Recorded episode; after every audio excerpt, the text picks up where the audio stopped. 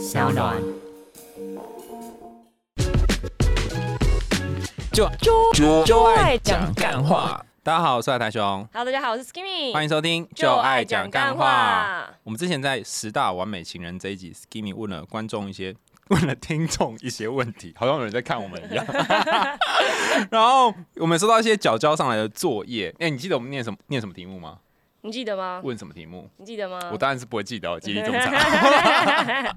有啦，这我们刚好套稍微恶补了一下，我们在第六十二集的时候问了两个题目，然后那一集其实我们做的是有一个那个快速拉近关系的一套卡牌，嗯就是你就是跟你一个对象做完这六十几道题目之后，你就会迅速爱上彼此。嗯那我们就来就是问一些想要跟我们迅速爱上彼此的观众 这两个问题。那第一个问题呢，就是友情里面你最在意的是什么？然后第二个问题呢，是你最珍贵的回忆，可以跟我们分享一段吗？那我们确实有收到一个听众非常认真的回复，嗯，哎、我们先讲我们自己的好了。嗯，第一题是友情，你最在意的是什么？友情当中你最在意什么？我最在意的是真诚，怎样算？没有，就是我要知道这个人他的就是怎么很很难形容。你看，你叹一口气，是不是你从以前到现在都没有遇过真诚的？有啊，。有真诚啊，但是也有遇过很多不真诚的，所以才叹气啊。好，没关系。那你嗯说一个反例好，不真诚像怎样？不真诚的吗？就是很表面啊，就是他会表面上好像假装跟你很好，但是你知道他只是就是在这种社交场合上，他可能需要拉一个伴或者什么，然后他压根其实也不在乎你怎么想，他身边要有朋友，只是为了。凸显他身边有朋友这个形象，这样子，那我就会觉得很烦，我就很不喜欢跟这种人来往。哎、嗯。好神奇哦！怎么样？这种情况好嗯像在我认识的男生圈子里面都不会发生哎、好像男生比较少这种，因为因为嗯。我我可以想象你刚刚讲那个画面，就是嗯。A 女跟 B 女，然后说啊好漂亮，这个裙子对，真不错，就是讲安吉，然后搞老半天之后，然后出去两个互不认识，对，就是这样，嗯，那男生就不会做这种事啊，对，蛮奇怪吧，对不对对？对，因为刚刚我们嗯。走这路线看起来就非常奇怪，你们就会可能是另外一个圈子的男性啦。对，哇哦，你的这个裤子真漂哇塞，亮，姐妹这样，就是不太可能会走这路线，对，就很怪，然后所以这个就不真诚。对，哦，我感觉真诚真的很看人呢、嗯。但我觉得我跟你有点像，嗯。我觉得要相处舒服，嗯，对我来讲很重要。那怎么样是不舒服？一定要讲这么开吗？嗯，好，呃，怎样是不舒服哦？就是我觉得我跟他讲话的时候，我会觉得我坐在旁边需要跟他一直讲话。哦，对，这种的很那个，就是你会有一种奇怪的尴尬感。对，嗯，嗯，嗯我就觉得说，譬如说坐在你旁边，我可以做对别的事，对，然后我也觉得不尴尬，那我就觉得 OK，这很舒服，哦就是一种嗯，相信的感觉。，对对对对，我，可以理解，但不是那么容易可以遇到这样的人。对，有一些人你就是跟他坐着，你就觉得天哪，好尴尬，怎么办？好干哦，我要讲点什么，然后就自己很焦虑。但通常这种人是不是也很是很难接话的类型啊？对，而且还有一个嗯很有趣的嗯情况是，呃，他可能是会他一直在做他的事，然后但是他在做事情的时候会某种方式让你想要注意他，就是他可能在那边弄，然后发出很多声音啊，就是他想要让你注意他就对了。哦，你可以明显感觉他需要 attention。对，然后你就觉得说，哦，嗯就是没有可。是你不是养猫吗？猫不是也是这种类型的吗？对对对对，就是一个对猫人，对。那然后还有一种就是他其实没有让你 attention，但是你嗯不知道为什么就觉得不跟他讲话，全身痒痒的，很怪，啊，就觉得很紧张。所以我觉得，我觉得舒服很重要啦。。对，但是舒服就有点困难就，是可遇不可求啦。所以你在他旁边可以看两个人的那个，我知，道，嗯就是你可以跟他一起走在路上，可能忠孝东路从头走到尾，太长了吧？不用讲话，然后嗯，就是很很很自在，我觉得这样很不错。从头到尾都不讲话，这有点。如果你只是从三段走到四段不讲话，我觉得还行。你有遇过这种人吗？可以走很久可以？可以，但是我因为我是一个很爱讲话的人，我最终还是会憋不住，我觉得想要跟他讲话。搞老半天根本就是你憋不住。对，没错没错，就是我可以不讲话，但是我很想讲。因为我有一个人，他嗯就说我要找的对象就是这种，就是永远都不会就不会吵我，然后可以陪嗯我一起散步，然后走很长的路的，哦，就是很浪漫吗浪漫呢，很浪漫嘛，对不对？嗯但是你没有办法，因为我没有办法，我会一直狂讲话。好，那这个伙伴他分享的是说，他在友情里面最珍贵、最在意的东西，他想要的是归属感。他说他在梦里面被朋友遗忘了好多次，好真实到起床会有瞬间的那种难过。哎、嗯，什么是起床会有瞬间难过？就是你你起来的时候，你的情绪还在那个梦里面被勾起的情绪里那个啊，所以你要起来的时候，你会有一阵子还沉浸在那个情绪当中，就跟你看完电影，然后走出那个影厅，然后你的观影体验久久不能散去是一样。失魂落魄的感觉。对对对对对，哦，然后他说，生命经验里面，因为读书的关系不跟朋友交流，导致人际关系不良。我很害怕没有朋友，分组或坐游览车出去玩，都怕会没有人跟我坐在一起。但是长大之后，我学会勇敢跟别人打招呼，射手座个性的自己慢慢显现，才终于交到了真心的好朋友。哦，很棒哎、欸射手座个性是怎样？射手座个性就是很大辣辣啊，然后就是啊交友广阔这样子。哦，嗯他以前就是会，我也很怕那种分组，对，我跟你说，我觉得学校根本就是一个就是社会残酷的缩影哎。为什？么？因为小时候大家又会根据你知道，比如说人缘差或者什么来来评判一个人啊。如果你一旦被认为是人缘差的人，你就会人缘一直往下，就是持续走低这样子。所以你就是一定要感觉是总要身边要拉到要拉到一些人，显示你有一个自己的圈子的那种感觉。嗯，然后，可是你长大出社会之后，你就可以当独行侠，或者至少你进了大学，你就可以当独行侠。上了大学之后，我就觉得天哪，人生豁然开朗。没有，你还是要跟人家分组啊，然后还分组报告什么之类的啊。但是有时候老就是大学不太会有那个，因为大学大家都不会一直腻在一起，就课堂上人其实也都不熟。然后就可能老师说分组的时候，你们大家就前后转转头就大家要不要一组，然后就就一组了这样子，也不会太有那种已经自成一派，然后你好像很难融入大家那种感觉。哎、你的嗯大学经验跟我好不一样、哦，还是台湾的大学跟国外大学不太一哎、样。我记得我们嗯大学的时候是，嗯，就是大学里面有一个有点像是呃活动中心的地方，然后大家就在那边吃饭聊天。嗯，然后我们那时候会每一个学期开一个公干大会，不是每个学期、每个礼拜，天哪，就是一个八卦会。，对，就真是八卦会哦，嗯就是六七个男生女生，然后聚在一起讲对别人的八卦。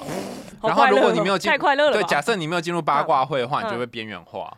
台湾到大学还是这样吗？我我不知道，我那个年代是这样啊，可能我我跟你还。差一段嘛，所以或许嗯就，然后我就会觉得嗯哈，他们就是班上的核心势力，然后我没有进入这核心势力，我就边缘对化。对，那你后来有打进去吗？就是在那个核心的那个呃切线的部分，就外面那一段。也不说至少有稍微有切到啦，切到边擦边球，擦边球。嗯现在还是这样，因为我嗯现在要访问一些大学生，他们依然是如此。就是啊它叫做系上的核心系核，哦，就系的核心哦，是哦，台湾好像确实是就是同系会很紧密的办一些活动或者什么的吗，嗯，然后呃，嗯你你哎，国外是要社团啊，社团会办但是社团不一定是以系为那个啊，你可能他就是比如说什么。魔界爱好会，嗯那你就是四面八方不同系的人都可以来加入，你不会是说一定是这一个系的那个。哦，我知道，我我我觉得这这的确有感觉，因为你嗯在这系上，你可能没有真的很认同这个系，或者你就当初选的时候就刚好选到这个对，对，然后你也不一定跟大家都有同样的兴趣。对，但是你可以在社团找到好朋友这样子。哦可是社团不会在课，就是不会有逼你要分组的时候或者什么的啊。嗯，那坐游览车的时候也是啊，我都很害怕没有人跟我坐一起。后来我就发现，其实自己一个人坐还蛮爽的 没有，后来我因为我都我都会晕车，所以我都坐第一个，哦。然后旁边边坐老师师，最后跟老师比较好这样。对，这是很害怕落单这样子。嗯，嗯，好，这是他友情里面最在意的东西，就是归属感。然后另外一个是他分享他最珍贵的回忆。你有最珍贵的回忆吗？我最珍贵的回忆吗？你先讲好了，我仔细 你看，想一想。果然就是没有珍贵的回忆。这很多选不出来一个最珍贵的哎。我每次被，呃就是我每次去去背智商的时候，嗯我都跟智商师不管哪一个哦，就我三四个智商师，然后他们都会问一个很经典的问题：对，你上次快乐是什么时候？哦，对，那然后我就想到说，哈，我好像很久没有快乐，因为从耳鸣开始就没有快乐，很痛苦啊。啊。然后我就嗯我就会说啊，我上次快乐应该是在那个呃加州的海边的时嗯候。蛮快乐，听起来蛮快乐是不是？是不是？然后那边就是嗯呃很多的呃男生也有很多腹肌啊，然后女生就穿泳装比基尼对然后这边走啊，哇，很美嘛，对不对？对，然后就是天空也是蓝的，然后沙滩就很一望无际，而且大家就是就自在那边做很多事情。然后重点是我跟四个学妹一起去，是什么？嗯所以重点是四个学妹不是让你感到快乐吗？是一个后宫向的快乐。没有啦，他那一天还有就四个嗯学妹有找他们在加州的男生朋友们，所以我们就是有不同男男女女一起去。哦，但是你就是觉得整体的那个 vibe 是让你觉得很正能量的那种 vibe。对，然后就嗯觉得、哇，好棒哦！就是那那一次，就是真的是很怎么讲，很你会觉得那个回忆都有阳光洒上来的感觉，啊很难嘛？对，现在外面也是阳光很大，你都不会觉得被洒。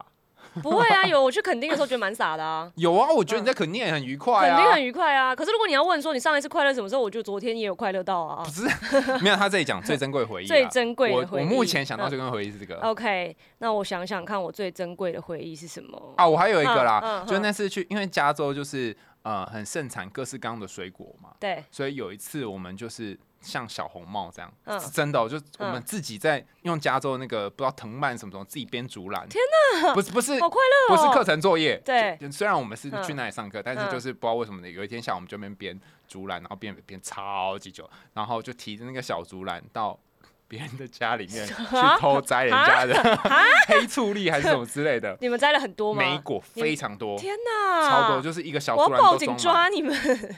没有没有，我们特别看，就是特别看他那一。家主人已经出远门很久了，已经半年都没有回来过吓死我！我了。还说那家主人已经出殡了之类的。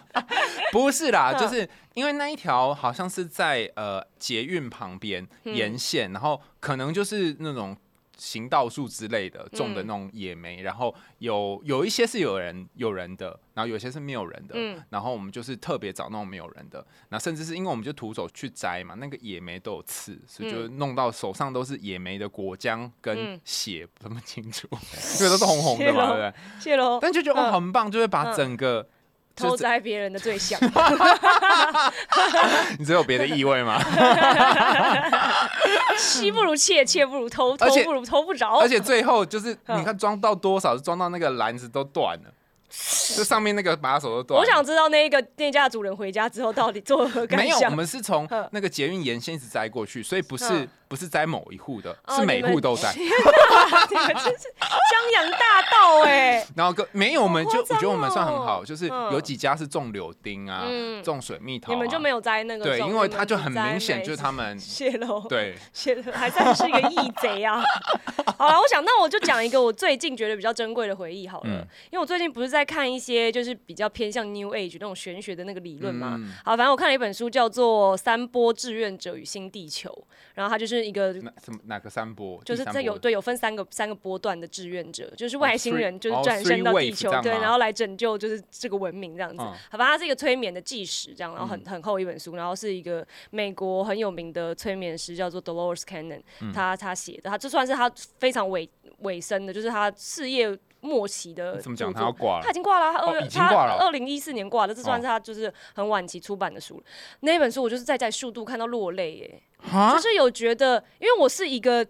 不知道从什么时候开始，应该从很小的时候就开始，我就一直觉得我好像不属于这个地方，然后就觉得像外星人可以赶快带我回家吗？这样子就是有这种心情，然后我就会觉得很多世俗大家很在意的事情，我就会觉得这东西对我来说，在生命里面明明就一点意义都没有。真正有意义的事情，比如说心灵啊或者什么之类，虽然这些年越来越多人开始注重这一块，但是或或多或少你还是会觉得说，哦，可以看到身边很多朋友，他们还是在追求一些物质上的东西啊，然后在深陷在自己的不快乐里面，然后明明就知道问题在哪里，却又不去面对什么的，然后就是这种觉得众生皆苦的感觉。那你为什么？会看到哭？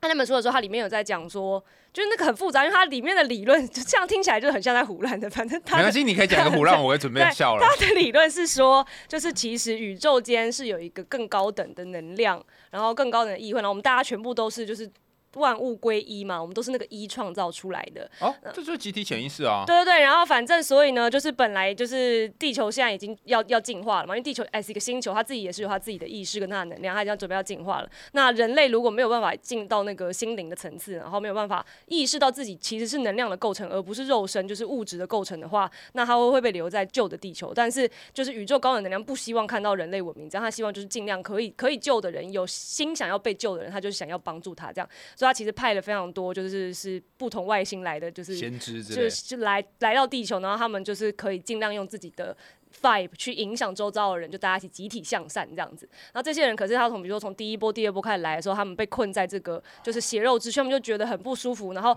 不知道为什么这个地方、这个星球那么的稠密，然后负能量那么的多，然后人类为什么要彼此竞争，然后彼此陷害？所以其实第一波段跟第二波段的很多人都会觉得说，哦我不属于这里，得忧郁症，或者是一生就选择就是你知道孤独的过完这一生，也不想要有任何牵绊这样子。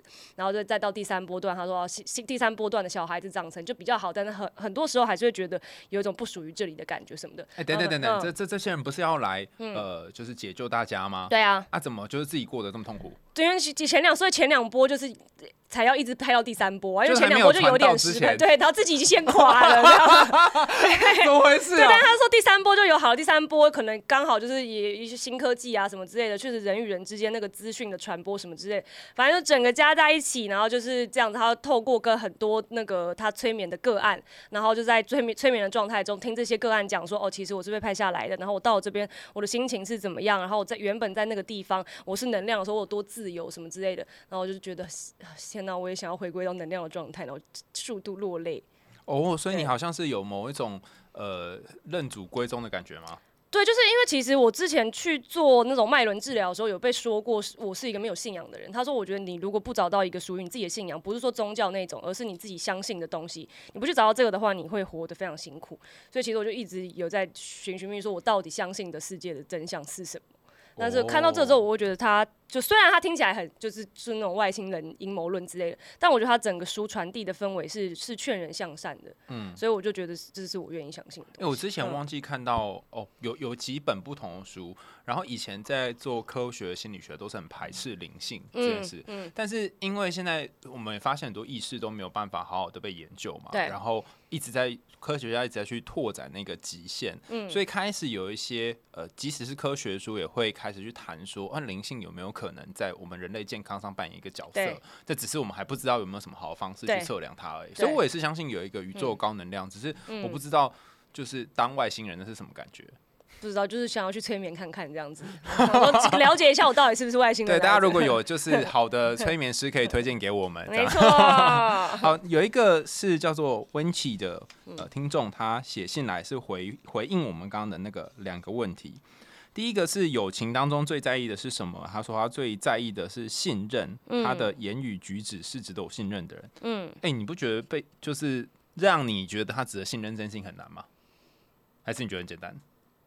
就你怎么判断？我觉得有我在我自己身上，我是会有不同方面的信任的、哦，就像有一些人，比如说你的话，我可能信赖你的专业，但是在你守时的这个部分上，就是没有办法得到我的信任。已经放弃了。对，这是我觉得就是你会看到每一个人他身上值得被信任的地方。哦但我觉得我在想，他讲的可能是是不是更人品那个方面的，哦，我不知道他主就是是不是专情啊之类的？专专情，或者说他对对朋友是不是忠诚啊？是不是、是不是靠谱，或者是不是守守信用、重承诺之类的吧？我不知道他在讲的是不是这个。哦哦，你还可以分辨哦。嗯，哎，我觉得你这样比较好哎，怎么样？就是你不会一竿子打翻一船人。哦，你说我就无条件的信赖你，然后我今天就在这边从两点等你等到四点，你都不是不是，没有出然后那。你你可能就会，如果你从两点嗯等到四点，然后你就会嗯暴怒，然后你就觉得我就是个烂人这样子。哦，但是但是因为你不嗯会一竿子打打翻船，你有很多根杆子。不是很多根杆子，就可能这根杆子这一个小船翻了，旁边还有一些别的。对对对对，然后这这一个人翻三三根，这个人翻两根，对，差不多就是这样。对，所以我觉得你这这个比较好，这个比较好。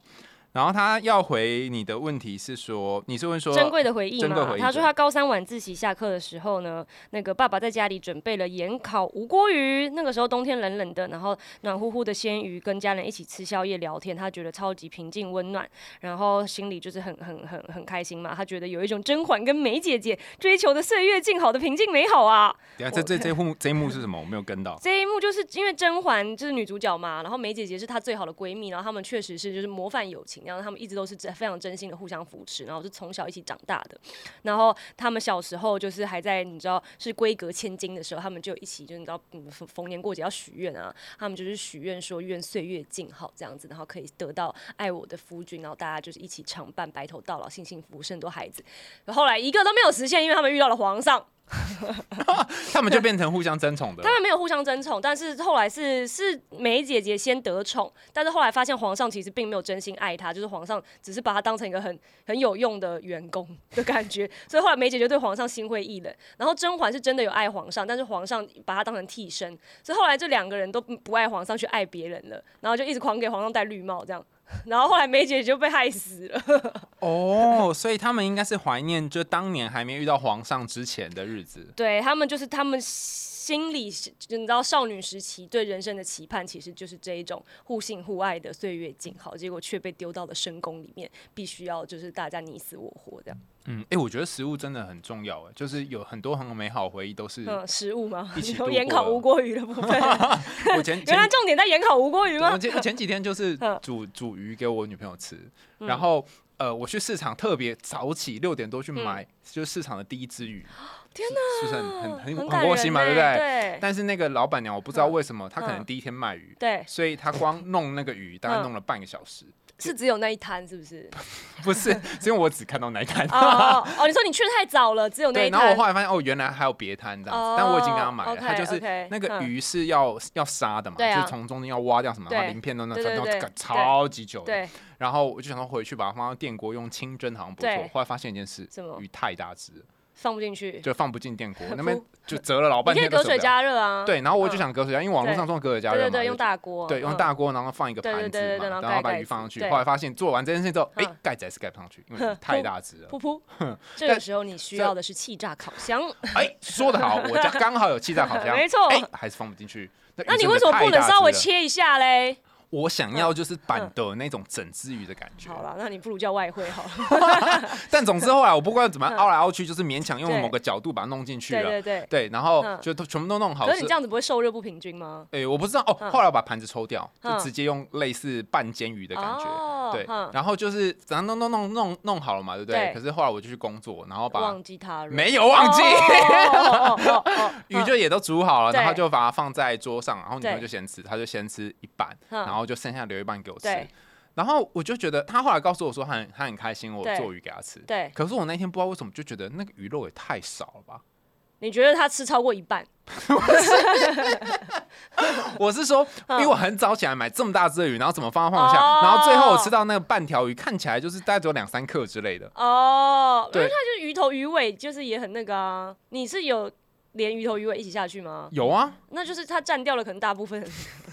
所以这只鱼它本身只有百分之二十是生体。所以我觉得你下次可以做一些烤全鸡，那你就会吃的很开心。对，所以对，但是我觉得 我是要讲说嗯，有些食物的回忆可能对你来讲还好，可是嗯对就是你做菜给他吃的那一个人，他可能会觉得是一个很美好的回忆。啊，对，就算我做的很难吃，对就是因为有连接到别的那种，就是无无感有连接到别的，比如说像香味啊，也是会在你心中留下深刻的印象。它甚至你闻到这个味道，可以唤醒某一些过往的记忆。好，但是刚刚讲的这个就嗯是呃，你跟一个人相处的美好回忆嘛。嗯但也有一些人他想要立刻就是第一次见面的时候就上手，嗯，和你就直接建立好关系，就是前阵那种很流行的约会教练，哇塞，你这个转场超 smooth 的，是不是？开玩笑，我靠，太丝滑了吧！整个都比润滑液还滑。没错，我们今天的主题就是要来聊搭讪啦。对，哎、你有看过那个约会教练吗？我看啦，我就是为了做这一集，我就特别去看了一下啊。但是我不知道是他有把一些已经争议的那种影片隐藏了，还是怎么样。嗯因为我看了几部，就观看比较高呢，我自己觉得主题比较可能会比较有用的。嗯我自己看完是觉得好像没毛病啊，没毛病，就是就是怎么说呢？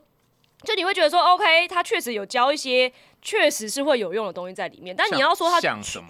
比如说他那个时候有在分析那个他学员跟女孩子聊天的那个嘛，嗯。那其实他的学员就是蛮常在我们在指南行为研究上面看到的一些通病，就是你会噼里啪啦发一大堆关于你自己的事情给人家，但是人家回的时候，你没有办法去接到人家有在透露告诉你说他其实喜对哪一些话题有兴趣，你就是自顾自噼里啪啦一直狂讲，然后就不去接人家的球，这样，那他就里面有在讲说，就是针对这个聊天的形式，他有去做一些分析。那当然，他站在分析角度是会站在比较可能价值的对等上，跟男生要怎么建立自己的那种价值感上。但我觉得好，就是殊途同归了。你在讲的这件事情，确实是在。交友市场上是有它一定的用处，但是你要说它真的整集都是干货吗？也确实有一些似是而非的成分在里面。但整体来说，我并不就是没有特别觉得说他就是很虎烂，或者是很怎么样。可是，在搭搭讪的这一段，就是他正式去接搭，然后哦，对他在他他正式去接搭的时候，我就就开始觉得有一点 problematic 的，就是我会觉得你有，就女生也没有同意要被你拍，你这样子拿出来，然后然后当素材，然后开始进行一些你自己的盈利的部分，就有一点对啊，但是我我后来听说有一些约会教练，就嗯这个手法是嗯他们会做的，嗯，就是会偷偷拍影片，然后嗯偷偷私下就跟就跟学生说这个是我上课的内容，哦。就然后呃，可能他们拍完之后，有的会事后跟那个人说我没有拍，可不可以用？有的哦，我觉得，我觉得如果你事后有问，然后对方同意的话，那我觉得就没毛病。可是如果你就自己这边偷偷用了，那你就是会有一些法律上的疑虑。没有。可是我觉得这个嗯影他的影片让我觉得比较。嗯，应该说，如果我是女生，我会觉得不舒服的部分嗯在于，因为他就是走到女生旁边，然后会问说，就说，哎、我叫什么名字啊？好，我没有恶意啊。哦，对，他是咄咄逼人型的。对对，就是那个咄咄逼人，我会觉得不舒服。就是很像，就是那种要强迫推销我保养品的那种咄咄逼人感。对对对对对，他一开始就说，哎、那个小姐小姐，我没有，这个送你的啦，不用，你真的不用消费，在哪里试用看看？你过来，我带你那个这个很好吸收的，开始在你手上推到一堆东西之后，然后就要叫你买东西。对 对对，他他他他最后卖的那个东西就是叫你要交换 line 或者是什么给他嘛，就类似像这样子。没错，没错。但但我觉得有一件事情是，嗯好像我那个年代的约会教练到现在都会讲，就是你嗯一开始就要表明来意。就是我就是想上你，不是不 是吗？我我就是想认识你，哦就是不一定是要哦上，就是认识你，然后我不要就假装那边顾嗯左右而言他，反而会很麻烦。顾左右而言他是比如说什么聊一些天气啊，对啊，你的鞋子很好看啊，什么之类的然后在在哪里买，然后弄好半天都在那双鞋子上。可是，对啦，对啦，但是我是觉得你有一个破冰的话题，其实人家也是知道你就是要来认识他的吧？哦，因为我那时候好像忘记看到哪一个约会教练，他他讲了一句话，他说：“你知道吗？嗯最有用的搭讪开场白是什么？是什么就是我想认识你，？OK，你觉得可以吗？我觉得就是你是不是要看脸？对是不是？我就知道你这个人。不是啊？那你这样今天这样想好了，花妈走在街上，他说：“哎，帅哥弟弟啊，我想认识你呢。”跟许若瑄说：“哎，我想认识你，有没有差？有差，对不对？”但是花猫我可能会想认识。对，花猫我也会想认识。对，所以就嗯嗯、对啦，可能看是谁，嗯嗯，就是哎、不对，我觉得不不行。如果是怎么样许若瑄搭讪我，然后说我想认识你，我可能会倒退三步。为什么你觉得我高攀不起啊？不是，我会觉得一定有鬼。哦，你觉得这种等级的人不需要在街上哦，讲到这个，我一定要讲。一下，嗯我家附近的可是也有可能，万一你们是在一个工作场合遇到，然后就在吃便当的时候，若轩就走到你的身边来坐下来，然后问你说便当好吃吗？哦，没有，我刚刚看到你很想认识你，你可以吧？你脸上已经露出灿烂的笑容喽。对，但我就觉得他会不会有什么嗯事情要我帮忙？哦，但你不愿意帮若轩吗？我先打给一下若轩。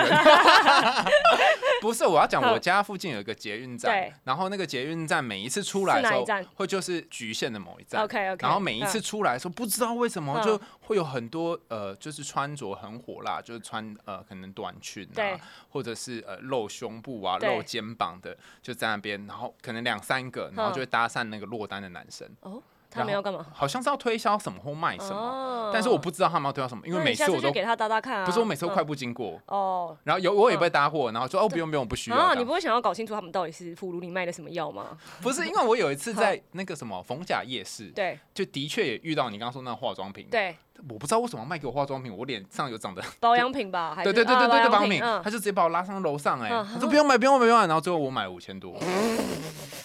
所以我对从此之后就对于很漂亮的女生又来靠近我，然后哦，你觉得你自己最后会把持不住，你的钱包会缩缩水，是不是？对你讲嗯话讲的有点太慢了，我也是什么把持不住不。是啊，就是你那个对于一些消费的行为。对，所以如果你在路上 跟我搭讪，我会逃跑。啊，对，所以我现在不管生谁跟我搭讪，我都会逃跑在路上。为什么？我觉得太烦了，尤其戴了口罩之后，我觉得很热。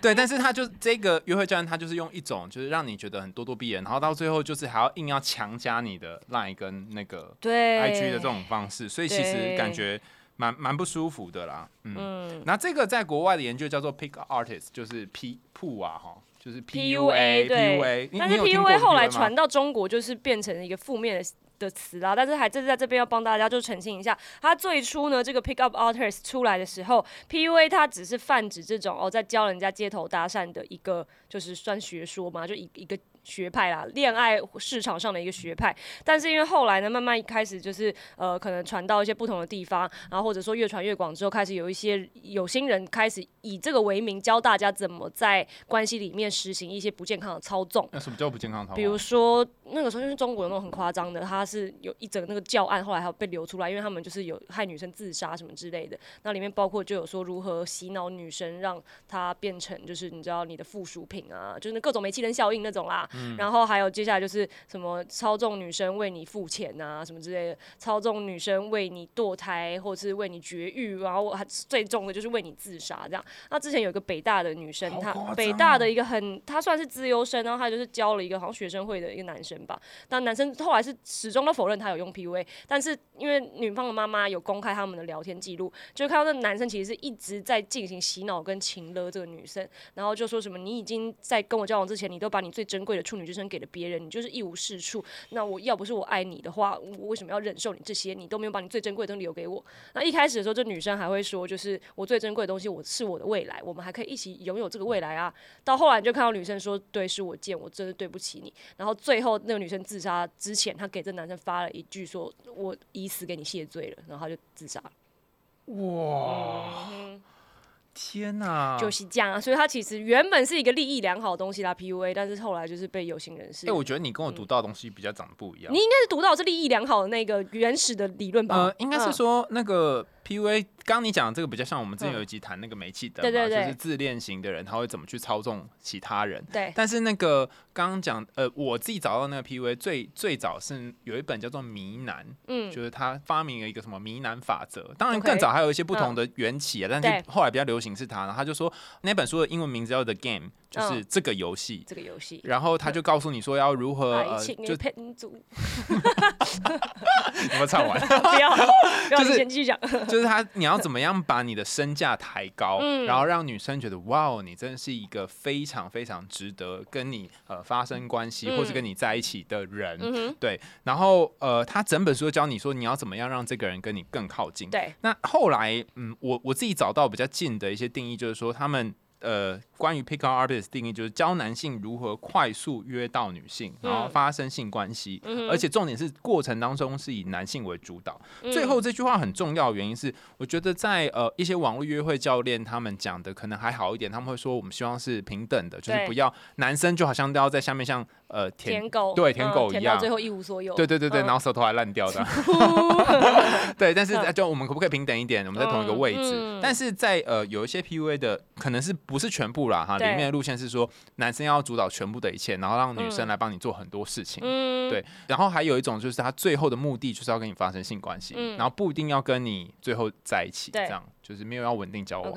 对，所以、嗯所以这种路线的话，他们可能就会有一些神奇的技术，比方说有一个叫做七小时法则，这个是嗯我在那个 Psychological Today 就今日心理学里面他整理出来的。嗯那七小时法则就是说，一个女生从你刚认识他到完全靠近了，你至少要花七个小时。完全靠，近是指完全生理上的对融为一体，没，错，就是 就是这里有几只脚，我还想了一下，到底是什么几只脚？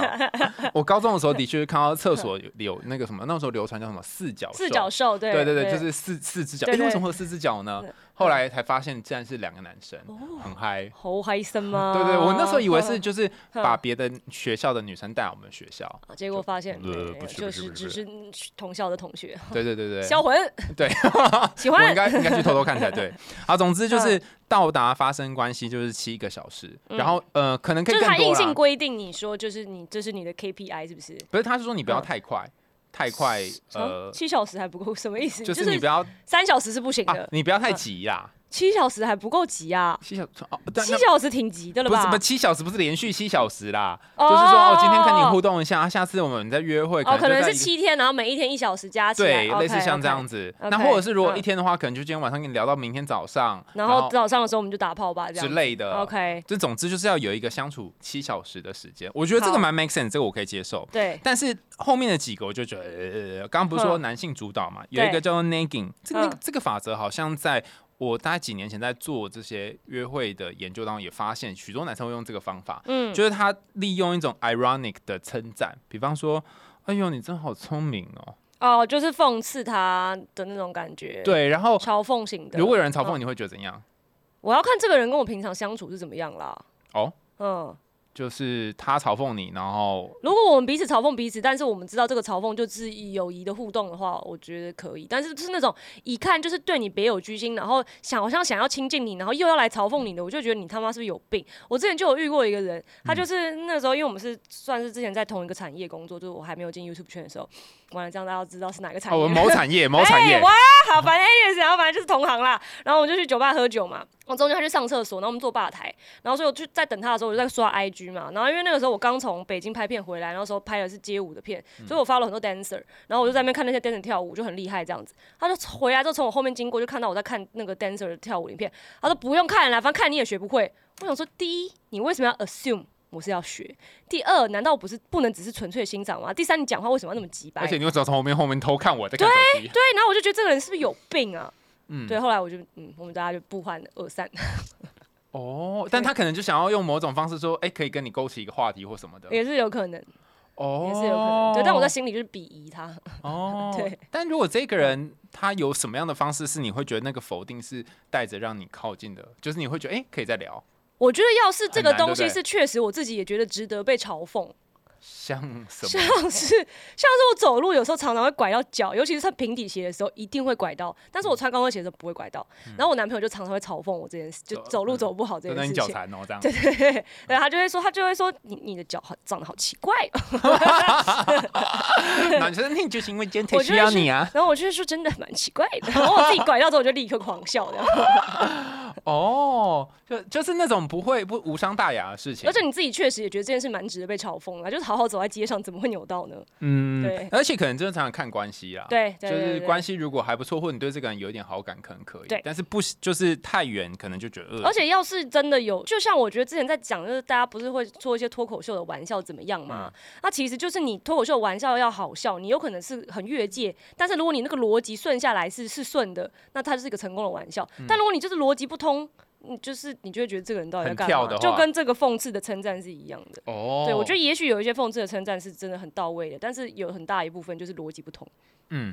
这这个讽刺，它其实有一个假设了。刚刚前面就讲 PUA 有一个假设，就是说他希望男生在上面这个位置，他用嗯某种程度上面支配这个女生。那因为我哦讽刺你，所以他就在言谈之间开始做这个 power play，对对对对，呃，这嗯这也蛮多研究的，就是说他们发就是在男女互动过程当中，调查男生讽刺的次数跟女生讽刺的次数，嗯然后调查他们在关系当中，请其他人评估他们的权利，对看哪个 power 比较大，就会发现会使用讽刺的人通常是权力比较大的。哦对，但但后来嗯有人推翻这个研究了，比嗯。方说，呃，如果你们关系发展到后期，两个人吵架的时候，有可能对。权力小的也会一直讽刺他，哦，对。你就是鸡鸡小之类这种，对吗？对对，所以所以可能后续有不一样的情况啊，但是总之只要有讽刺或否定，其实就是一种权力的斗争。嗯然后第三个，我觉得这更扯哦，这叫 pawning，就是呃，它的翻译叫做典当就是我要怎么证明我有价值呢？就我在跟你言谈的过程当中，我跟你说，哎、那个某某小魔有没有、嗯有有跟我，就是他之前跟我交往过，对。对，然后你可能就说，哦，那不错哎，你应该算是一个蛮好的人，所以他才会跟你交往吧？还是你不会觉得？我跟你说，这个东西真的是，就是年轻的时候，你好像好像真的是会觉得说，哦，很多人喜欢，或者说很夯的人，你会有一种、那真的会这样想哦，因为我无法想象这个情会有况。对，会有一种就是就是好像他的价值有被抬高，大家就在高中那那年代吧，就是你知道大家脑袋都还没有发展齐全的时候会这么觉得。嗯那年纪大了之后，你就会发现，如果他一直在那边跟你讲说啊某小模或者什么某什么的，那你就去看他讲这些女生大概都图什么样的人，嗯你就知道这个人都大家都吸引到什么样的人。有些时候他反而会弄巧成拙。哦因为如果他是想要，比如说他现在想要打的对象是比较气质型或者比较职场型的，一嗯直讲说有小魔什么之类，这女生可能觉得这男的那么轻浮啊，然后就哦他交际的这种人，那我们就不要，就是他就不会在你的手背范围内，你就觉得这个人干脆就不要跟他发展好了，因为觉得他的交友圈就是那种就天大概就是花天酒地啊某一种类型的，对对对对，然后你也觉得说啊，这个人大概呃继对续相可是如果刚好是同一圈，说不定真的会有用哎、哦，嗯，呃，这个原因是后来有有一个研究针对刚刚讲这个典当做了一系列调查，他发现就是说有有两个条件，第一个就是这一个人他本身要涉世未深，你说他炫耀的那个对象，对对对，他想要、嗯他想要把的这个人啊，对对，涉世未深。就是你说高中，第第二个就是呃，他在这个典当的过程当中呢，他也其实在讲他自己的过去的感情经验嘛，对，然后他其实是一种资讯的交换。嗯，然后对方也会讲他自己的经验，然后有一点像是两个人互相去说我以前对于感情的想法是怎样的，嗯所以其实我觉得也无伤大雅。对，可是可如果他是刻意要炫的话，嗯就是会有一点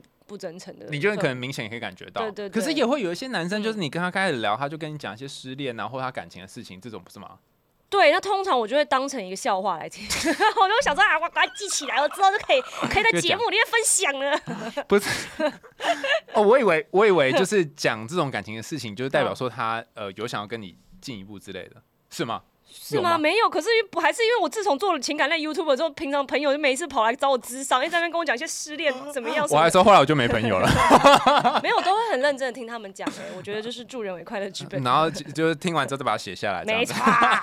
最后一个是表现的跟山顶洞人一样。我那时候看这个这个翻译很怪，就 Going Caveman，、嗯就是说他的说法啊，就是你嗯要减少言谈，要多增加肢体互动。这是我最不支最不持屑的点，对，因为我就是一个很爱言谈的人，嗯，他可能就跟你讲一些很不吉利的东西，但他手会有一些讲一些很不吉利的东西。不是 言不吉利的哦，东西 不吉利的是什么咒吗？伯母之类的。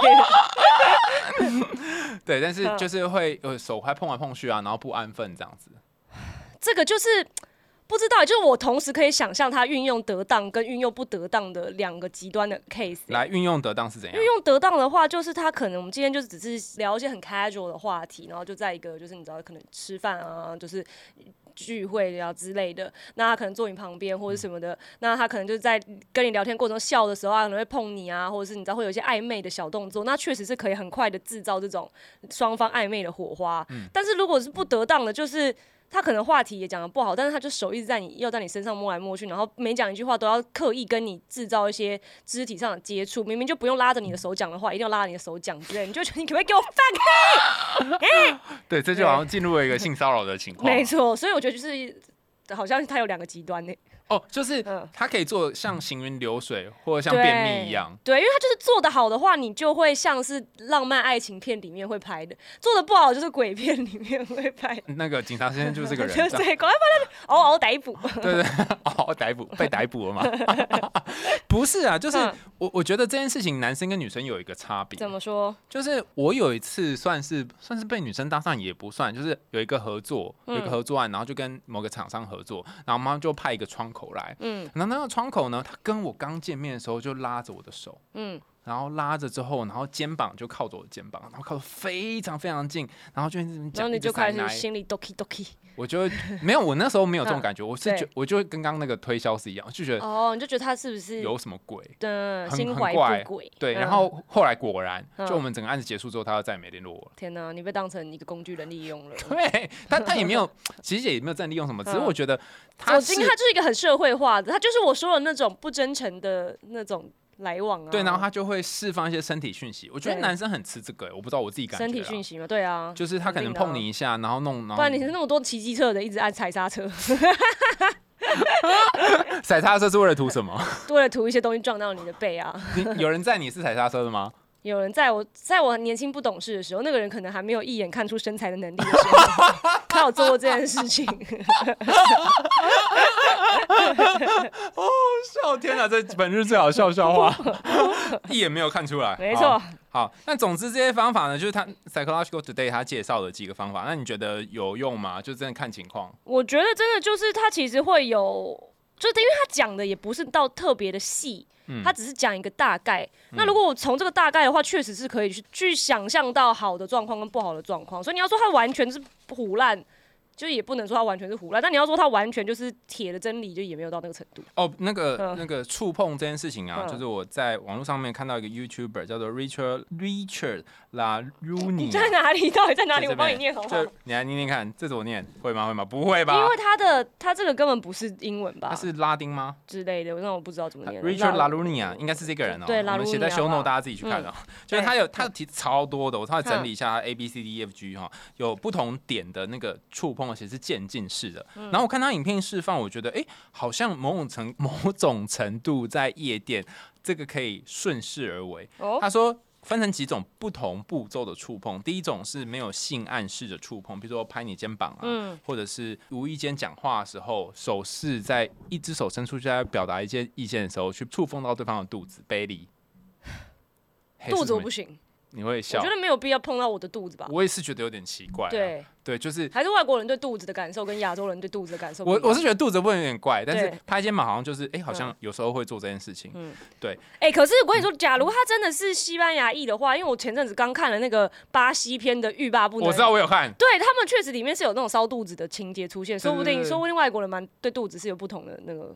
哦，而且像比如说大学的时候，我忘记跟哪一个交往，也会这样，就是两个人还是朋友，就会就会瘙痒什么之类的啊。戳肚肚啊？对啊，是不是？是不是？就是还没应该说还没交往的时候，两个人暧昧就会做这件事。对，可是如果我今天只是刚认识你，你就在说话的时候不小心戳到我的肚肚，我就觉得你是有毛病啊。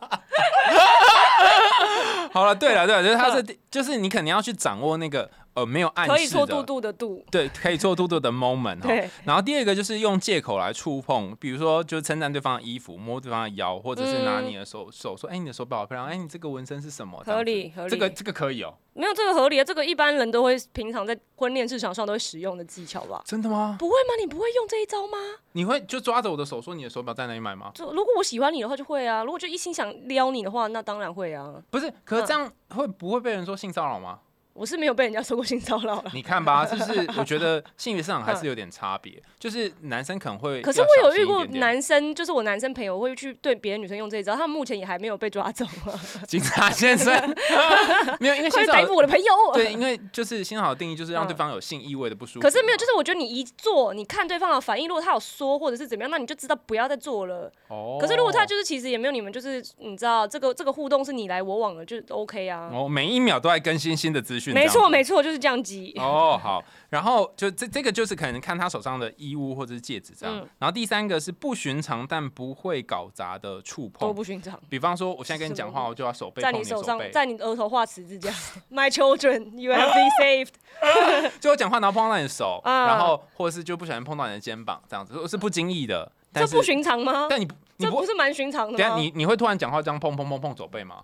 我以前小时候啊，就小学的时候，一直被人家说我会打人，但其实不是，我就笑得很开心的时候，我就啊，然后他就说我打他，我感受到了，你是要报刚刚那个 那个比戳的之仇，没错，对，反正就是你平常不会做这件事情，但是。就是手背碰的，他的是指手指的背他是他说的是那种，就是在那种少女漫画或者是清新小恋爱电影里面，然后就是那种，比如说学生会啊，台上在你知道发表什么挖沟的，然后底下男女主角就肩靠肩坐在各自的椅子上，然后手就会垂在椅子旁边，然后就慢慢慢慢越靠越近之后，就叮碰到之后，然后突然那个画面就有那个炫光闪过，然后开始放很大声的背景音乐。他说的应该是这种哦，我在想，我没有 我没有看过这种漫画。我在想他说的应该是这种。我知道我大学的有一对情侣。他们是在补习班的时候，因为我们补习班就是这种，就是一张桌子，然后有对坐，可以一一一起解问题的这种。然后他会踢他对面的那个男生的脚。哦，对，这也算是不寻常，但对你不会有事没事踢人家脚啊？啊，整个整个下午都一直在踢脚哦。然后我那个写算个题目就不，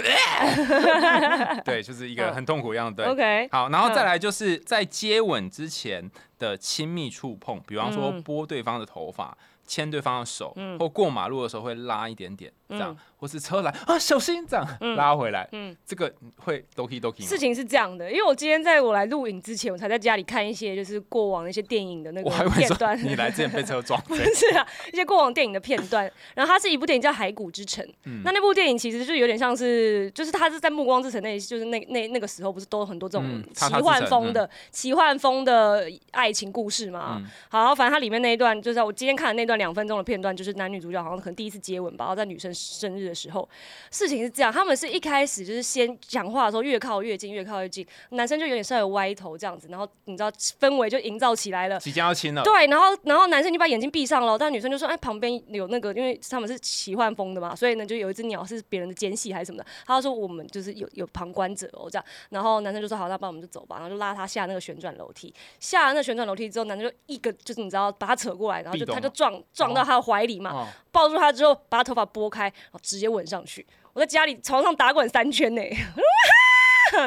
有一些少女心的部分，所以我觉得是合理的。但但但这个要看那个男生是那个男的超帅。哦，那男的就是演《怪奇物语》第四集里面大魔王那个最近身世水涨船高的那一位。哦。所以如果今天换的是另外一个别的人，可能就如果是《甄嬛传》的皇上，可能就不行了。《甄嬛传》的皇上在亲的之前也是会说你好香啊，我就觉得，你就会把那只鸟拿去啄它，啄它，啄它，啄下 它的眼睛。对，然后但到目前为止，我觉得这都是。那个电视里面会出现嘛？嗯，但是我觉得 Richard 他下一招真的很厉害。来，他是下一下一招是幽默，然后有一些轻微性暗示的触碰。嗯哼，就是呃，比方说两个人在酒吧，然后就会在你的大腿上面画画地图。这一招有。有中吗？有中，这招这招蛮出其不意的。目前没看过这一招，所以我觉得很有新鲜感。你家住哪里？然后是大概在就是大腿上方三公分的这个位置。然后而且他会拿手指这边圈圈画圈圈，对不对？然后现在这边走过去，这个蛮这个蛮嗨的。但是也要看看对方是谁吧。就是要两个人刚好那个火候已经到那里了啦。哦，对啊，你也总不能就是两个人聊个公式聊一聊，然后说哎这个报告怎么做，然后你在对方的大腿上给他指画吧，是不是画一个方程式这样？可能就会就是 x 平方加什么？有看到这里吗？这里要这边要加一个等号。对，我就是要火候已经到啦。哎，我觉得你今天讲到一个要点，我现在才知道什么东西，就是我觉得很多那种什么直男行为就是的那个直男，他是他是不会看火候，对他就是道理他都懂。嗯，但是真正的那个观察力没有到啦。就是嗯你如果按照课本说要怎样要怎样，先做什么，然后再做什么 SOP，就是这样会失败，因为你没有观察。就是有些人煮菜一直会失败，就是因为他不知道锅子热了没，对，就是我。然后 他就会在锅子没热的时候把鲑鱼放下去，然后就会粘锅。哦，嗯对，然后再来说，我都照你们说的做，为什么我的鲑鱼粘锅了呢？对，没因错，就这样。为火候还没到。没错，没错。然后然后然后有有的人可能就一开始就开大火，对，然后就如何就是然后就烧焦？了，对对对对锅子也坏了。我就是会做这种事情的人。OK，然后，而且，所以就是你在下鱼或是下菜的时候，你都要仔细看，说现在是到哪里，然后那对。个有没有冒泡什么之类的。对，所以性骚扰跟呃暧昧撩人之间，可能就是差那么一点会观察候，没错，不是火候，是差观察火候。观察火因为候，火候好像可是自己可以控制吗？火候自己可以可可以吧？那怎么控制？或多或少，就是你可以尝试的去点燃你们之间的火候。那如果点着了，那就是双方都有意愿的话，那你们双方是不是就是各自可能可以各自调各自的开关？但是如果假如你就一直点就点不起来，那就这条炉灶就是没有为你而开，你就是换下个人吧。哦，这根柴是湿的，所以就算了。对对，哦，就换别的，没有没错没错哦，原来是这样啊。好，然后这个性暗示的触碰画地图之后，下一个阶段，Richard 就是说，你可以就是进行真实的性暗示的触碰，比方说把对方抱到怀里面，嗯然后说你好可爱啊，嗯然后就开始就像你刚刚讲楼梯的这一段。对，然后最后一个，我觉得这个也很特别，它叫做 tender touch，就是温柔的触碰。呃，比方说现在在酒吧里面，然后你你可能跟 A 女在讲话的时候，你就右手或左手伸到 B 女的后面，然后在她背后写字之类的。那只有 B 女知道你在她背后写字，所以你是说 A 坐在最左边，嗯然后 B 可能坐中间，然后 B 的在右边是坐一个男生这样嗯子，然后所以就是男 A B 本来在聊天，然后男生就在旁边偷摸 B，但是 A 不知道这样子，对。然后 B 跟那个男生就会有一些心照不宣的小对刺激。哦，嗯这个最厉害的地方在于，就是有一些呃，之前有些人就想知道说，为什么两个人会在一起？那有很多原因嘛，其中一个很特别，就是两个有属于彼此的秘密。对，然后这个秘密就是在你跟他之间嘛，甚至第一次见面，如果他你跟他互动火候到了，然后你摸摸他的肩膀写点字的话，对于 A 女来说，她不知道这件事啊，对，然后她就变成你们俩之间的秘密，就一个小的也不错啊，也不错，就是有一种生活的刺激感，小小火花这样子，对对对，对就像是这样。所以他讲的这几个互动方法，我觉得嗯，可能可能可行吧。然后刚刚讲。刚刚讲的这个叫做嗯 keynote touching，、就是渐进式触碰。你从就是礼貌性的日常会出现的触碰，到就是比较性暗示的触碰。嗯但是就是真正那个观察火候很重要，否则就会被没错，嗷嗷逮捕的部分，就抓走，不要说是我们教的这样。嗯，你是有一个那个什么那个情境要问？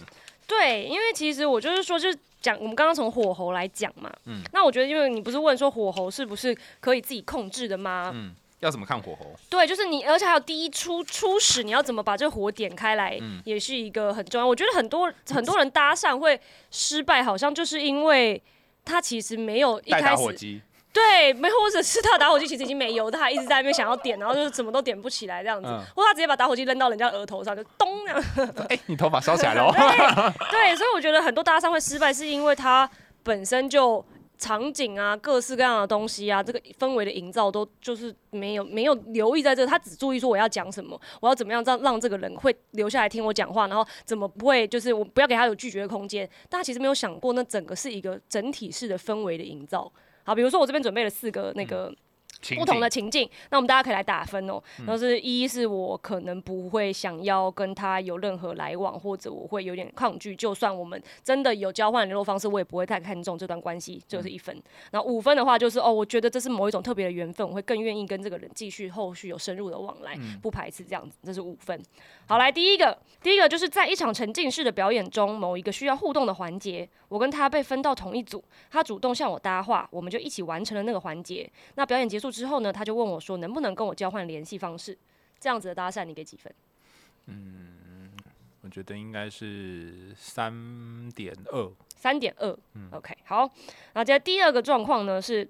我正在旅行，在有一天傍晚的漫步中，这个人从后面追上我，告诉我他在看到我之后被我给深深的吸引，左思右想，决定向我要联络方式，并且为他的唐突表达歉意。哦，这个我可能会五分，我觉得很浪漫，哦，这个你给到五，很这个我是浪漫呢因。为我跟你相反，这个我是三，然后刚刚上一个我是四，为什么刚刚那你可以因？为刚刚那个我觉得我们就是冥冥之中被安排到同一明明是什么东西啊？有冥冥鬼安排，对对？啊，冥冥之中被安排到同一个就是表演，不知道分组嘛？冥冥之中被安排到同一个组合，我们才因此认识了，是一个有外力的介入。可是他从后面追上我的话，这个就是还是有一个他他强求的那种感觉，哎，你这个不是那种顺利。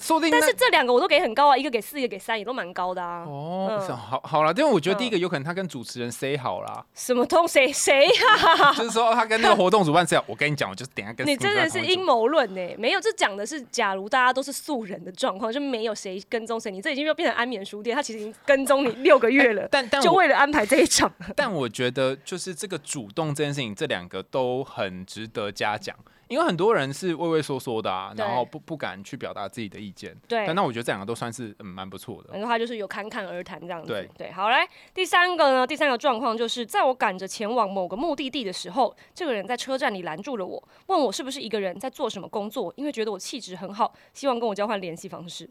这我个人给一，嗯，我也会是给一，对我可能会给零吧。因为这个就是最常见的搭讪模式啊。我觉得就是如果我在做一件事情要前往某个地方，绝对不要拦住我，没错，说不定我想要尿尿啊。也有可能你就是奶奶跳伞伞没开，现在要赶着去医院啊。对，而且重点是就是这个开场白也是很常见的开场白，就是你一个人吗？你在做什么工作？哦，我觉得你气质很好，就是台湾搭讪三金句啊。哦，你说那 等一下我没有跟上一个人吗？我看你气质很好，然后还有一个呢？就是你在做什么工作，或者是你还是学生吗？